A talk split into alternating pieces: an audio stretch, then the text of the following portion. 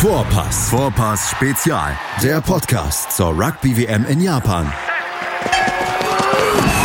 Auf meinsportpodcast.de. Fünf Spiele gab es an diesem Wochenende beim Rugby World Cup 2019 in Japan und es sind einige Gruppenentscheidungen gefallen. In der Gruppe C nämlich gibt es jetzt die Entscheidung in der Todesgruppe. Argentinien ist draußen, Frankreich und England werden ins Viertelfinale einziehen. Darüber müssen wir sprechen. Das tun wir wie immer. Das tue ich wie immer bei diesem Vorpass-Spezial mit Donald Peoples. Hallo Donald. Hey Andreas, guten Morgen. Wie geht's? Sehr gut geht's mir. Fünf Spiele hatten wir. Wie geht's dir nach diesen fünf Spielen am Wochenende? Ja, ganz gut. Ähm, glaube, wir hatten so eine bunte Mischung. Also ich hatte, glaube ich, mal ähm, von den Spielen, wo ich viel erwartet habe, kamen irgendwie weniger und von den Spielen, wo ich wenig erwartet hatte, kam das meiste. Also irgendwie ähm, war eine gute Mischung, also gute Partien dabei. Ähm, jetzt sind wir gut aufgestellt für quasi die, die letzten Spielen. Ähm, jetzt haben wir quasi fast alle Mannschaften hat dreimal gesehen. Ähm, die Gruppen sind, also die meisten Gruppen sind, sind schon verlaufen wie ein bisschen prognostiziert, aber hier mal und da war es schon ein bisschen so ein scary Moment für die, für die eine oder andere Mannschaft, glaube ich mal, oder? Also. Ja, absolut. Unter anderem gab es heute einen scary Moment für Frankreich. Lass uns gleich mal über das Spiel äh, sprechen, nämlich äh, das Spiel der Franzosen gegen Tonga heute. Nachdem gestern England gegen Argentinien ganz klar mit 39 zu 10 gewonnen hatte, darüber sprechen wir gleich noch über das Spiel, hatten die Franzosen heute die Möglichkeit, mit einem Sieg gegen Tonga dann äh, das Viertelfinale zu erreichen in dieser Todesgruppe, nachdem sie ja gegen Argentinien in diesem ersten Spiel schon mit 23 zu 21 nach einem dramatischen Verlauf gewonnen hatten, haben sie heute gegen Tonga auch mit dem gleichen Ergebnis mit 23 zu 21 gewonnen. Aber es war ein bisschen anders verlaufen als das Spiel gegen Argentinien. Eigentlich hatte man das Gefühl, die Franzosen hatten das in der ersten Halbzeit komplett im Griff. 17 zu 0 stand es nach 33 Minuten und dann wurde es trotzdem aber nochmal spannend. Warum?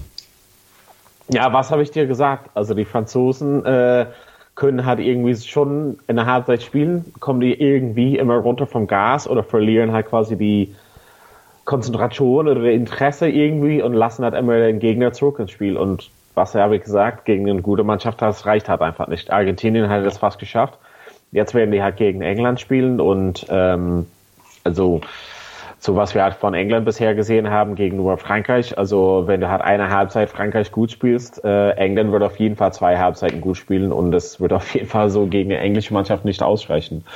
Ähm, ich kann dir jetzt halt nicht ganz erklären, was, was das ist. Ähm, wir haben hier quasi, ich schaue halt die Spiele über englische Fernseher und die haben auch ähm, der, der eine ähm, der eine Kommentator quasi hat gesagt, dass man halt irgendwie so Momente immer von Frankreich sehen kann, dass irgendwie keine wirklichen Struktur oder Strategie dahinter ist. Ich glaube, du und ich, wir haben schon das mehrmals besprochen.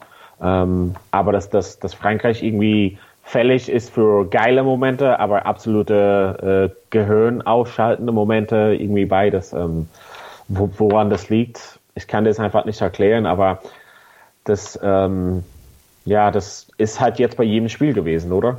Das ist tatsächlich bei jedem Spiel gewesen. Die erste Halbzeit äh, gegen Argentinien, die war toll. Da hat man noch gedacht, wow, was hat Fran Frankreich in diesem in dieser WM noch vor? Dann gab es die zweite zittrige Halbzeit gegen Argentinien. Das zweite Spiel war ähm, für die Franzosen gegen die USA dann auch eher äh, suboptimal. 33 zu 9, zwar ein klarer Sieg gegen die USA, ist aber auch erst relativ spät zustande gekommen. Ja. Und jetzt der dritte Sieg 23 zu 21 gegen äh, Tonga. Und ich habe mal durchgeguckt, so von den acht Viertelfinalisten, die wir wahrscheinlich erleben werden. Äh, es kann ja. das eine oder andere kann noch passieren, aber von den acht wahrscheinlichen Viertelfinalisten ist das die Mannschaft, die ich am wenigsten durchschauen kann, weil auf der einen Seite ja. hat sie fantastische Halbzeiten, wie gegen Argentinien die erste, und auf der anderen Seite die zweite Halbzeit heute gegen, äh, gegen Tonga, wo sie unglaublich viele Ballverluste hatten und ähm, dann auch solche Unkonzentriertheiten. Und daraus werde ich nicht schlau. Ja, das ist halt, ja, also das ist halt einfach für einen Gegner, also es wird halt höchstwahrscheinlich, wenn es halt so verbleibt, ähm, wie wir halt so erwarten, was, äh, was einfach immer wieder ändern kann. Aber wenn die halt zum Beispiel gegen Wales halt auftauchen, ähm, dann wäre es halt eigentlich relativ äh, ja, gewünscht von Wales, weil, weil die spielen halt lieber, glaube ich, mal gegen äh, Frankreich als England. Und äh, Wales hatte da keine Angst auf jeden Fall gegen ähm, so einen Gegner, den die halt gut kennen wie in Frankreich. Und äh, was wir bisher gesehen haben, ist es halt quasi sehr unstrukturiert und das spielt genau in den Karten von, von Wales. Also die spielen hat relativ strukturiert mit auch schon phasenweise, wo die jetzt selber so ein bisschen frei entscheiden können, aber das, ähm, also ich, wenn es halt so ausgeht, wie wir halt ein bisschen erwarten, dann kann ich mir nicht vorstellen, dass Frankreich äh, so für eine Wales-Mannschaft große Probleme äh, bereiten würde.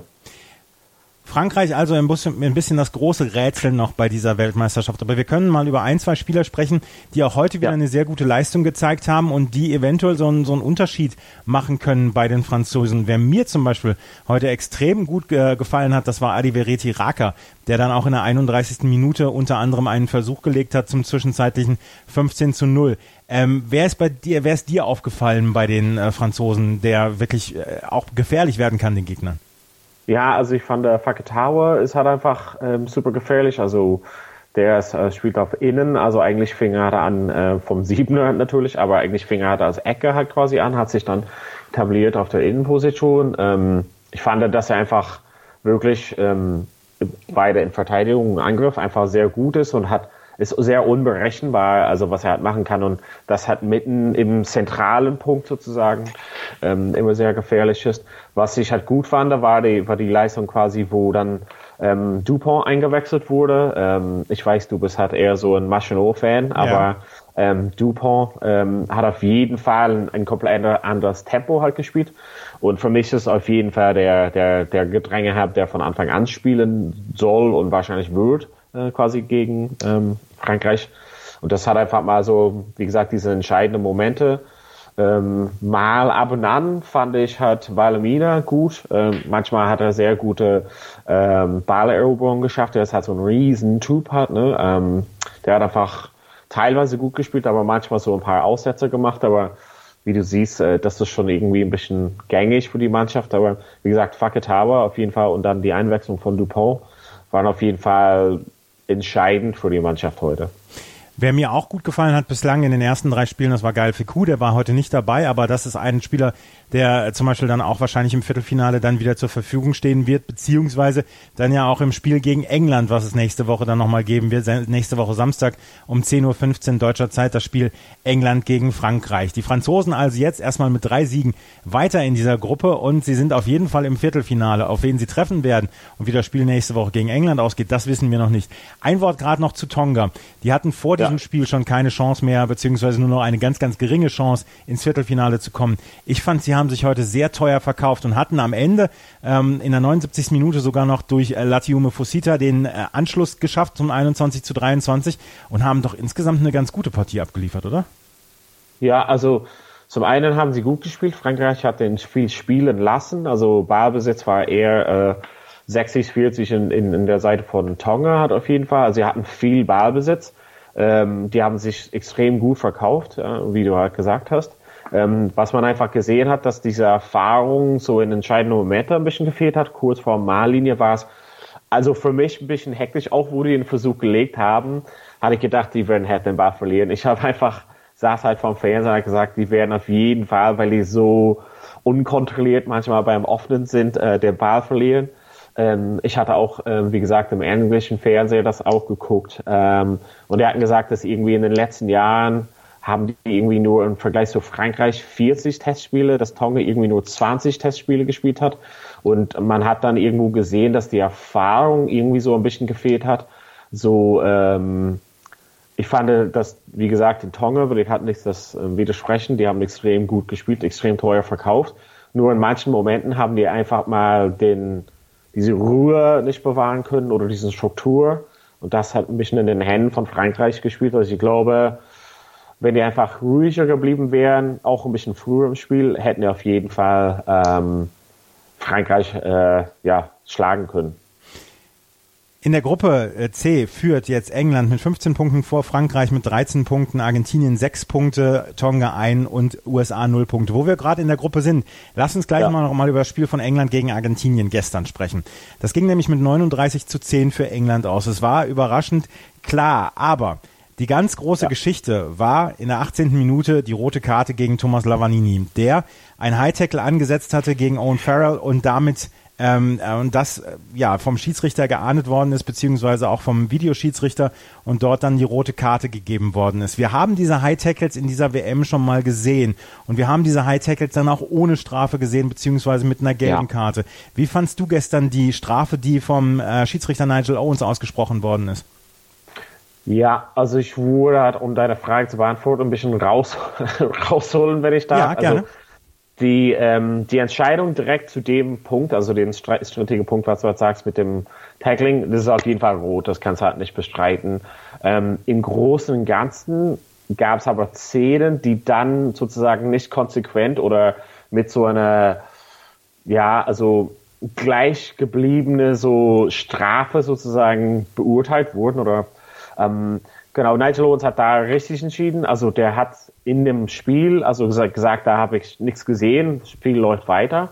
Ich glaube, sein Blick war so ein bisschen, also da stand hat so der eine oder andere Spiel zwischen sein Blick und der genaue Kontaktpunkt. Deshalb kann ich halt nicht so böse ihn nehmen. Also er hat auch einen Videoschiedsrichter, der dann sagt, hey, da müssen wir was doch mal anschauen.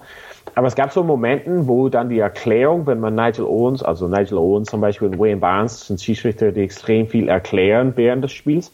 Wenn wirklich, also aus meiner Sicht, wenn er viel erklärt, muss es wirklich Sinn machen.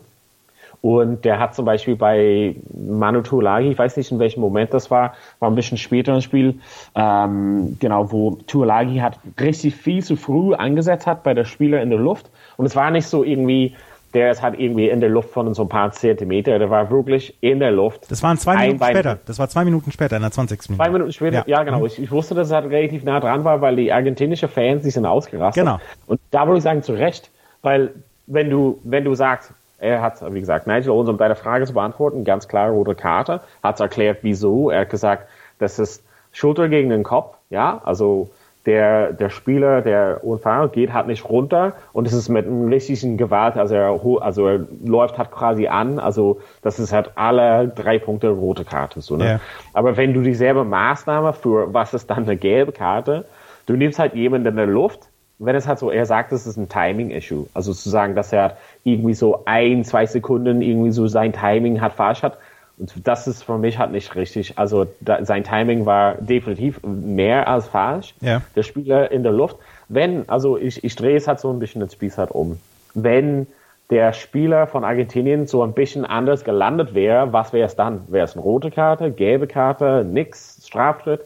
Der entscheidet nur, weil er einfach halbwegs sauber in dem Sinne zum Boden kommt, sagt er, naja, Timing-Issue. Das ist für mich halt nicht richtig und das ist halt irgendwie wo ich halt in allen Spielen, wenn wir jetzt über die drei Wochen gucken, es ist wirklich keine Linie gab. In der ersten Woche gab es 100% rote Karten, die nicht bestraft worden ja. sind. Und jetzt gibt's halt so Sachen, wo die halt dann extrem aufdrehen, aber dann ist es willkürlich. Also allein schon wie Straftritte gepfiffen werden, diesen Abseitsregelungen. Also ich wünschte mir einfach mal, dass Nigel Owens, wenn er viel erklärt, sagt, rote Karte, so und so und so und so, er geht halt die Schritte durch, alles richtig. Aber dann ist es eine gelbe Karte für Tulagi und ich sag's mal, er hätte nicht böse sein können zu sagen, oh sorry, ja, natürlich Timing Issue. Ähm, ich glaube, Tulagi bzw. England hätten sich nicht da beschwert, wenn es eine gelbe Karte gewesen wäre, oder? Also was ich glaube, ich, ich glaube das tatsächlich auch. Und ich habe mir gestern in der 20. Minute, als Tuilagi dieses äh, dieses Tackling in der Luft angesetzt hat, habe ich mir auch gedacht, wow, da jetzt straffrei rauszukommen, da haben die Engländer schon Glück gehabt. Und ähm, mit zehn Minuten, äh, wenn es zehn Minuten gegeben hätte, hätten wir zehn weitere Minuten ähm, gleiche Teamstärken gesehen, hätten wir 14 gegen 14 gesehen, dann wäre es vielleicht noch ein bisschen interessanter gewesen. Was natürlich, was meiner Meinung nach auch völlig klar war, war die rote Karte gegen Lavanini. Ähm, die war meiner Meinung nach komplett klar. Was ich halt total ja. schade fand, war, dass es durch diese rote Karte halt komplett entschieden war, dieses Spiel. Weil 15 gegen ja. 14 gegen ein englisches Team mit 14 Leuten nur zu bestehen, ist halt fast unmöglich. Also du kannst das scheren, allein schon mit den ziemlich frühen äh, Karte war es trotzdem zur Halbzeit relativ eng. Allein ja. schon, weil Owen Farrell einfach keinen Bock hatte, zu äh, einen, einen Ball über die Latte zu kicken.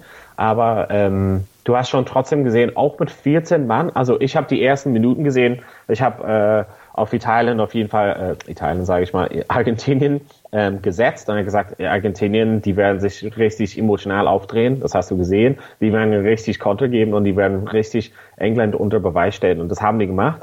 Und diese rote Karte hat es komplett verdorben, aber trotzdem zur Halbzeit hast du gesehen, okay, was für einen Unterschied das gemacht hätte, wenn es zumindest vielleicht noch für Tulagi ein Gelb gegeben hätte oder wenn diese blöde rote Karte zu Recht aber irgendwie nicht stattgefunden wäre. Aber sobald das halt dann geschehen war, war es halt relativ klar, dass Argentinien wird es halt eng halten, aber irgendwann wäre es halt so, ja, deutlich auseinandergeben. Und da hast du schon gesehen, dass es halt quasi in der zweiten Halbzeit, dass ähm, die Puster ein bisschen von Argentinien dann raus war und das ist halt meiner Meinung nach schade, dass es so hoch auseinandergegangen ist. Schade, dass Argentinien definitiv aus dem Turnier halt raus ist. Ähm, aber das ist halt quasi, wie du halt auch gesagt hast am Anfang, diese Group of Death. Ja, aber du hast es ja gesehen dann auch dieses Jahr äh, mit dieser roten Karte, was 15 gegen 14 bedeutet. Die, ähm, die All Blacks haben dieses Jahr ja auch ein Spiel gehabt, wo sie eine rote Karte kurz vor Ende der ersten Halbzeit bekommen haben und dann eine klare Niederlage bezogen haben. Selbst die All Blacks sind nicht davor gefeit, Spiele zu verlieren, wenn sie einen Mann weniger sind. Und das ist ja. halt eine arge Schwächung für ein, für ein Rugby-Team. Es bleibt allerdings dabei, die rote Karte gegen äh, Lavanini war unserer Meinung nach ähm, absolut berechtigt. Und am Ende steht es dann halt 39 zu 10 für die Engländer, die dann auch noch den Bonuspunkt holen. Die Argentinier schwer enttäuscht. Letzte, bei der letzten Weltmeisterschaft waren sie noch im Halbfinale, haben gedacht, Mensch, wenn wir ähm, dieses Jahr haben wir vielleicht Glück mit einer Auslosung, vielleicht haben wir dann auch die, die Spieler zur richtigen Zeit in der richtigen Form, vielleicht können wir dann sogar noch einen Schritt weitergehen, weil sie waren ja in den letzten Weltmeisterschaften dann ja auch ein Dauerkandidat fürs Viertelfinale ja. bzw. Halbfinale. Und dass sie jetzt in der Vorrunde ausscheiden, ist eine riesige Enttäuschung. Ja, das Problem ist halt quasi, dass, dass da treffen sich halt drei Mannschaften aufeinander, die alle so in so einen wirklich Ruf haben, außer letztes Mal England in der Gruppe. Ja. Aber ähm, natürlich, also Frankreich war immer mindestens im Viertelfinale, also sind immer aus der Gruppe rausgekommen. England extrem starke Mannschaft, Argentinien extrem starke Mannschaft. Ähm, irgendwo muss halt irgendjemand halt ausgehen. Ähm, ich glaube, das ist halt irgendwie für Frankreich haben die gerade genug getan in dem Spiel gegen Argentinien. Ähm, das war wirklich so eine Sache von zwei, drei Meter, der Kick geht daneben, haben wir schon ins Detail besprochen mit Argentinien, Frankreich. Aber das zeigt dir, wie eng das halt alles ist. Also stell dir mal vor, spul mal zurück, äh, dieser Kick von Argentinien geht rüber, zum einen, dann verliert Frankreich.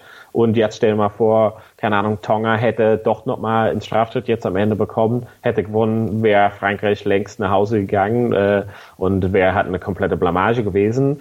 Aber was wir tatsächlich haben, ist, Frankreich hat Argentinien gerade so geschlagen, gerade so Tonga geschlagen, sind auf jeden Fall im Viertelfinale, aber sind für meine Meinung nicht so ein Kandidat für Weiterkommen. Aber wer weiß, also ich kann mich auch da total irren und dann gewinnt Frankreich die Weltmeisterschaft und ja. mein Gott, aber ja, wie 2011. Bisher, wie bisher, also bisher habe ich es nicht gesehen. Also es ist ein bisschen wie Irland, also ohne dass ich so, parteiisch rüberkomme hier, aber es ist ein bisschen wie Irland.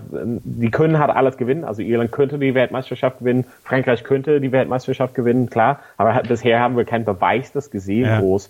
Wir haben phasenweise oder halbzeitweise von solchen Mannschaften gesehen, die könnten es machen.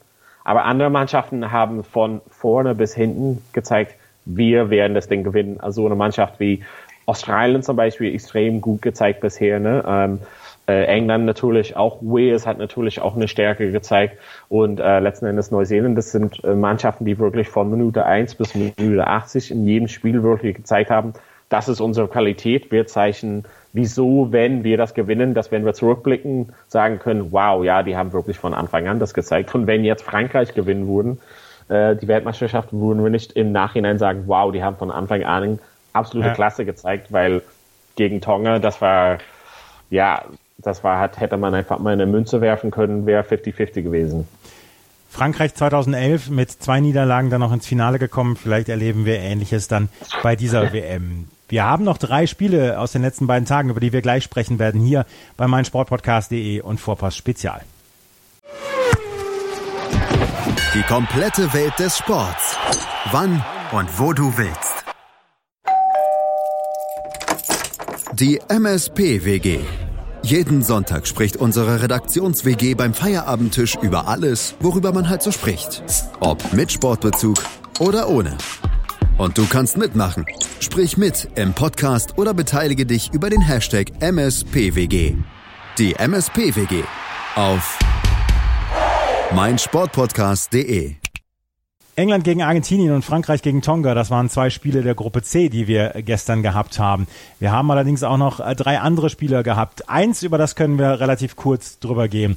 Heute hat Neuseeland gegen Namibia mit 71 zu 9 gewonnen. Was allerdings überraschend war, beziehungsweise was ähm, sehr gut angekommen ist bei den Zuschauern wie auch bei den Beobachtern, ist, dass ähm, Namibia sehr lange mitgehalten hat. Erst in der 35. Minute konnte Neuseeland äh, zum 15 zu 9 erhöhen, beziehungsweise zum 17 zu 9. Und dann ging es relativ schnell. Dann war es am Ende ein 71 zu 9, aber es stand zwischendurch nur 9 zu 10 aus Sicht von Namibia gegen Neuseeland. Und dass sie für drei Minuten geführt haben gegen Neuseeland, das werden sie sich wahrscheinlich rot in ihrem Kalender anstreichen.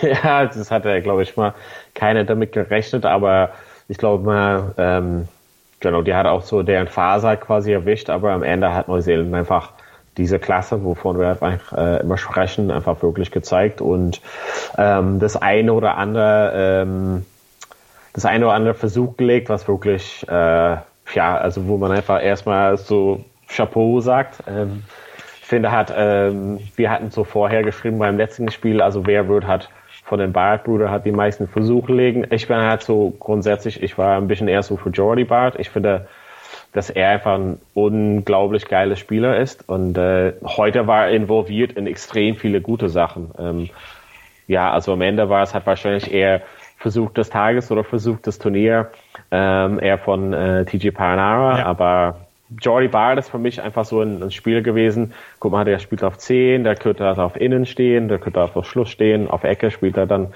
normalerweise in dem Top-Kader.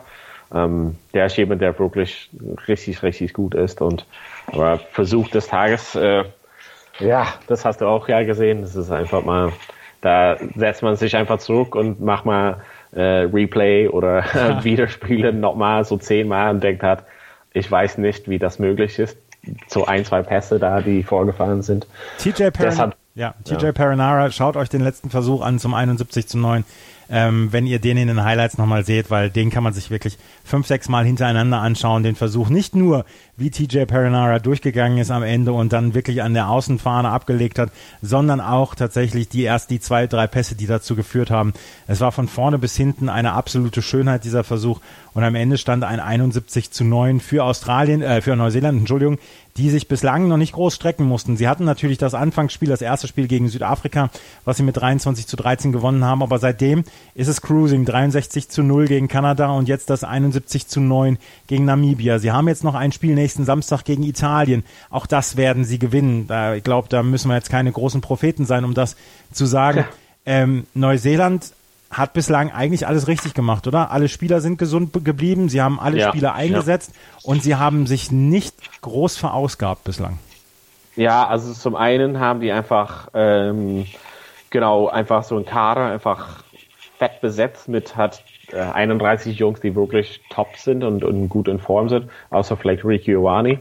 Aber ähm, ansonsten sind wir wirklich gut. Ähm, es ist nicht, dass die unter dem Radar sind, aber die haben einfach mal den Vorteil, dass die das schwerste Spiel am Anfang hatten und danach sind die wirklich so, ja, wie du auch gesagt hast, ein bisschen Cruise Control.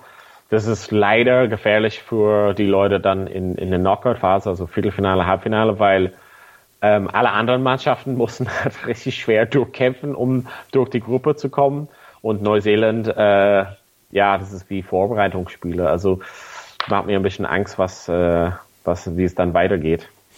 In der Gruppe C führt auf jeden Fall Neuseeland jetzt im Moment mit 14 Punkten vor Südafrika mit 10 Punkten. Italien hat auch 10 Punkte. Sie hätten noch die Chance, sich fürs Viertelfinale zu qualifizieren. Dafür müssen sie allerdings niemand geringeren als Neuseeland schlagen im letzten Spiel. Und das ist im Moment wohl eher ähm, ausgeschlossen. Das, äh, ja, das ist auf jeden Fall eine schwierige Aufgabe für Italien, Kanada und Namibia noch mit null Punkten. Dann haben wir noch ein Spiel. Du, ja? Hast du gesehen, was, also ich wollte halt darauf ansprechen mit Brody Italic, das hat relativ früh rausgekommen, da war, weil er war schon verletzt, das ist halt dasselbe, das habe ich irgendwie, da war ich gerade, habe ich weggeguckt, habe ich nicht gesehen, weißt du, was da passiert Nein, ist? Nein, habe ich leider, habe ich leider auch nicht gesehen. Wir werden halt bestimmt die Tage dann erfahren, weil er war schon lange verletzt, ne? Und die, die hatten auf ihn gesetzt für die quasi Viertelfinale-Spiele. Mal sehen, was die Verletzungsberichte dann jetzt für die Tage kommt. Musste in der 30. Minute raus, für ihn kam Patrick Tuipolutu. Äh, wir werden es in den nächsten Tagen beobachten und vielleicht dann auch schon zum Spiel gegen Italien wissen, wie es dann Brody Retallick geht. Australien gegen Uruguay war auch am Ende eine äh, sehr klare Geschichte. 45 zu 10 ging es für Australien aus. Aber auch hier muss man dem Außenseiter beziehungsweise dem, ähm, dem unterlegenen, der unterlegenen Mannschaft eine sehr gute erste Halbzeit äh, zugestehen. 19 zu 3 stand es nach der ersten Halbzeit für Australien. Uruguay hat aber insgesamt das meiste, glaube ich, draus gemacht, oder? Ja, also die haben sich auf jeden Fall, also wir haben es schon gesagt, wegen so Mannschaften wie Russland und so, die haben sich ähm, extrem gut verkauft. Und natürlich die Gruppen, also die sind halt nicht in der Gruppe, die Namibia in der Gruppe mit Südafrika und Neuseeland. Sie haben zumindest die Möglichkeit, aber die haben das auf jeden Fall gezeigt, phasenweise, dass die ähm, Jungs haben, die vielleicht ähm, sich gut verkaufen können und, und, und, und einen Wechsel machen können innerhalb einer besseren Liga. Also das ist auf jeden Fall eine, bei der Weltmeisterschaft eine gute Gelegenheit, sich teuer zu präsentieren und vielleicht doch für einen Wechsel zu sorgen für, für eine Top-Mannschaft oder so, wo man halt einen neuen Vertrag bekommt. Ähm, bisher bin ich halt auf jeden Fall begeistert von Uruguay. Die, die haben, wie gesagt, phasenweise ähm, können die wirklich zocken. Australien hat in der zweiten Halbzeit dann die Zügel angezogen und hat am Ende mit 45 zu 10 gewonnen. In der 78, in der 77. Minute gab es dann noch den Versuch von Manuel Diana für aufopferungsvoll, aufopferungsvoll kämpfende Uruguayer, die im Moment den letzten Platz belegen in der Gruppe D, aber ihr großes Erlebnis schon hatten, als sie nämlich Fiji geschlagen haben. Und in dieser Gruppe ist es ja so schön, dass alle Teams mindestens einmal hier gewonnen haben. Wir haben noch ein paar Spiele vor uns. Wir haben noch das Spiel Wales gegen Fiji am Mittwoch. Wir haben Australien gegen Georgien am Freitag und dann Wales gegen Uruguay dann nochmal am Sonntag, wo Uruguay versuchen kann, Wales einen guten Kampf anzubieten, weil Wales vorher nämlich nur ganz wenig äh, Pause hatte, dadurch, dass sie jetzt am Mittwoch und am Sonntag dann nochmal spielen müssen in der Gruppe D führt Australien im Moment mit elf Punkten vor Wales mit neun Punkten, Fiji dahinter mit sieben Punkten, Georgien mit fünf und Uruguay mit vier Punkten. Und dann haben wir noch ein Spiel, was gestern. Aber wir gehen, wir gehen dort ja. davon aus schon, dass Wales hat die Gruppe. Also, also Fiji wird halt nichts holen gegen. Ich glaube auch gegen nicht. Wales, oder? Nein, ich glaube auch nicht. Also Wales wird gegen Fiji nochmal alles ransetzen und wahrscheinlich die beste ja. Mannschaft aufbieten. Und dann werden sie versuchen, mit halber Kraft, meine ich, gegen Uruguay dann zu noch zu gewinnen. Ja, so eine B-Mannschaft, also ja. so mit den zwei Spielen, ja. Also dann wäre es halt höchstwahrscheinlich Wales auf der ersten Platz und Australien zweite und dann das kreuzt sich dann mit der Gruppe England, Frankreich dann. Hätte ich jetzt auch gesagt. Ja, okay.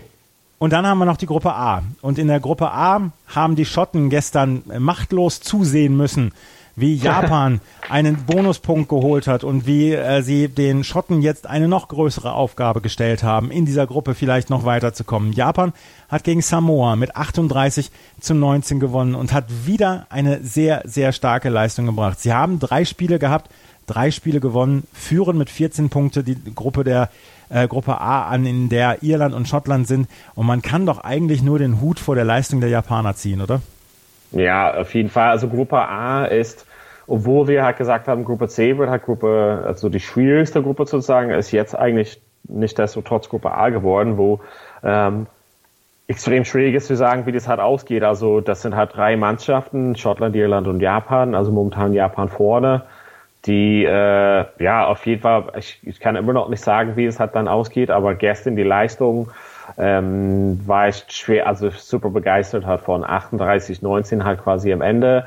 Ähm, ich fand halt auch äh, Japan halt einfach mal, das ist quasi, was ich hatte, Kritikpunkt bei Tonga zum Beispiel, dass sie irgendwie nicht so die Erfahrung oder irgendwie so die, die, die, die, die Ruhe bewahrt haben sozusagen. Das war auf jeden Fall Ruhe irgendwie in Persona von, von den Jungs von Japan, weil die haben wirklich ähm, trotzdem irgendwie so, wo es halt wirklich eng stand und die haben gesagt, okay, wir brauchen noch diesen Bonuspunkt und es gibt noch so zehn Minuten zu spielen, haben die wirklich sehr, sehr schlau gespielt und einfach mal ähm, alles rausgeholt. Das ist halt wirklich ein Zeichen von einer sehr, sehr guten Mannschaft, dass sie wirklich unter, also ich glaube mal, unter Druck waren schon und trotzdem diese, diesen zwei Versuche quasi am Ende noch holen können, um das wirklich dann mit dem Bonus, äh, Bonuspunkt nach Hause zu bringen, sozusagen ähm, und wirklich dann sich in eine perfekte Position gestellt haben für, für alles weitere in der Gruppe. Ähm, es ist halt, ähm, Samoa, meiner Meinung nach, hat auf jeden Fall phasenweise sehr, sehr so gut mitgehalten. Zwar teilweise, wo ich gedacht hätte, wow, Samoa könnte, wenn die einfach mal ein bisschen mehr Erfahrung zeigen und ein bisschen mehr Ruhe, ähm, können die vielleicht das Ding drehen. Wie gesagt, dann hat äh, Japan immer wieder taktisch sehr gut gespielt, die Straftritte zum Goal gesetzt, wo es halt wirklich nötig war, um wirklich den, den Punktetafel wirklich nach vorne zu bringen. Das war ein super Spiel. Also es ging halt leider für Samoa ein bisschen deutlicher aus, als vielleicht die hätten gewünscht oder verliebt hatten, aber es war ein echt, es war für mich das Spiel des Wochenende bisher. Hätte ich nämlich auch gesagt, dass es das Spiel des Wochenendes war, weil es nämlich auch gut geführt worden ist, weil es clean geführt worden ist, weil wir viele gute Aktionen gesehen haben. Wir haben natürlich Frankreich gegen Tonga als sehr spannendes Spiel gehabt, aber das war in der ersten Halbzeit eher ein Gewürge. Und dieses Spiel geht zwischen gegen Japan und Samoa war meiner Meinung nach auch ein, ein wirklich gut anzuschauendes Spiel. Und sie haben am Ende das Spiel mit 38 zu 19 gewonnen haben. Wir müssen gerade einmal ein bisschen über die Mannschaft von Japan sprechen, weil es sind viele Spieler, die nicht in Japan geboren Senioren sind, äh, die dort für die japanische Nationalmannschaft auflaufen. Wenn man alleine an äh, Peter Labuschagne zum Beispiel denkt oder auch an Michael Leach, der äh, Teamkapitän, James Moore, Wimpy van, van der Waal.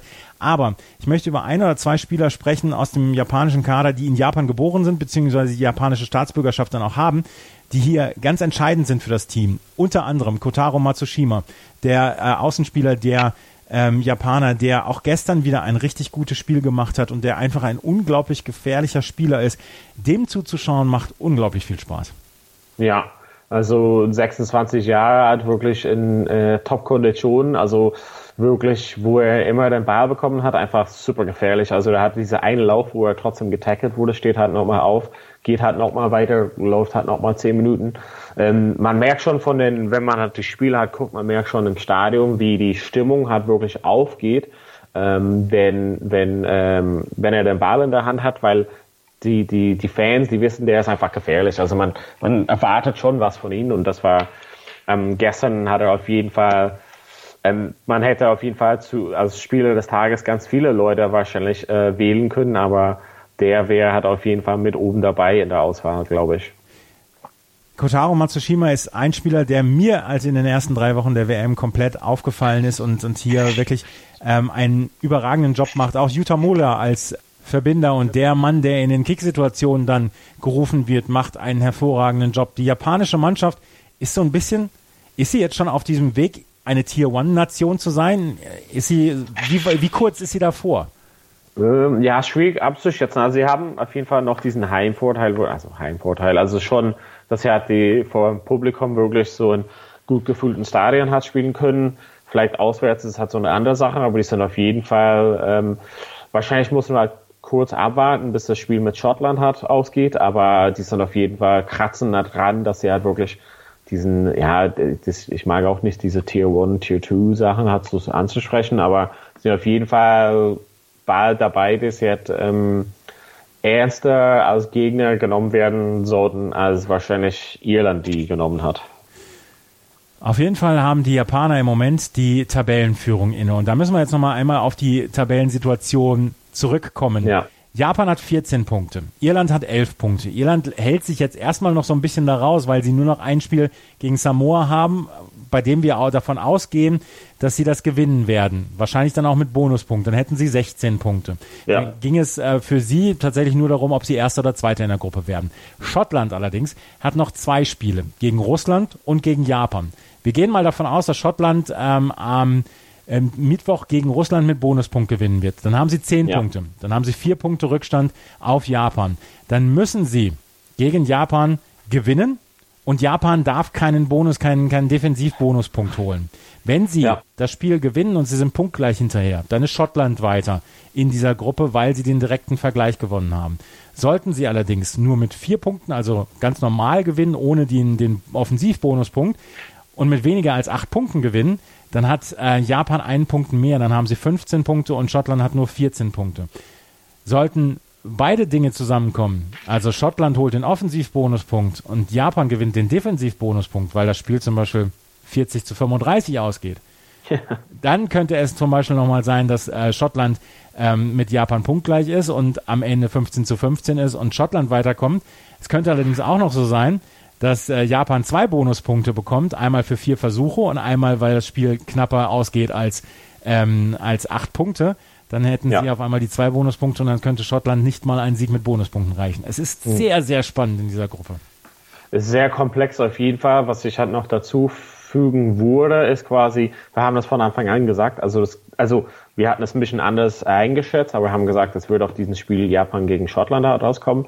Wir haben auch dazu gesagt, es gibt Mannschaften, die für ein Spiel sehr weit fahren müssen, tausende Kilometer, und es gibt Mannschaften, die Pausentagen viel haben und wenig haben. Und man, man glaubt halt nicht an Zufall, aber zufälligerweise hat Japan immer sehr, sehr gute Pausen zwischen.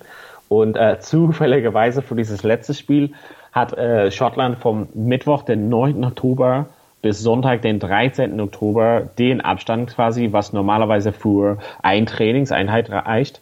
Das heißt, dass es gibt halt schon Leuten, die für Schottland gegen Russland spielen werden oder auf der Bank sind, die definitiv dann nochmal in wenigen Tagen danach für äh, Schottland gegen Japan auslaufen ja. müssen.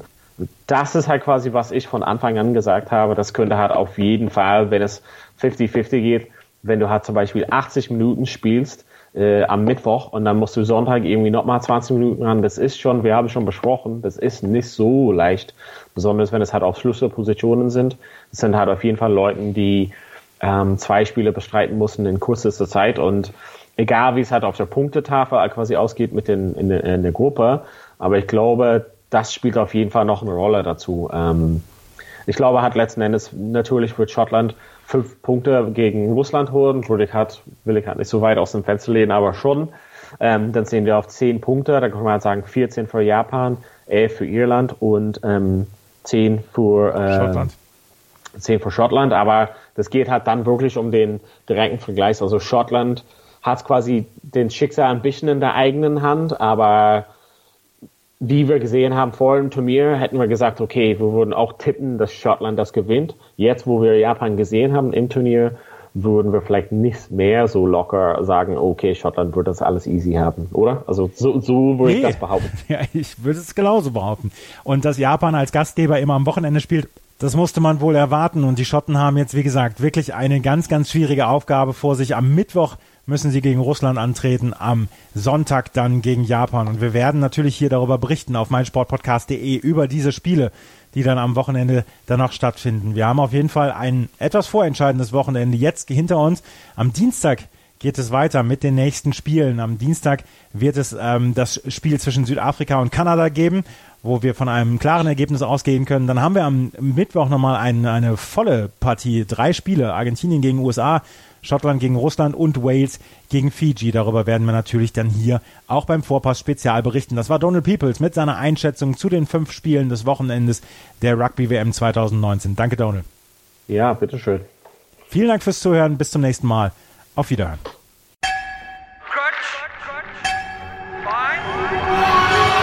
Vorpass. Vorpass Spezial. Der Podcast zur Rugby WM in Japan.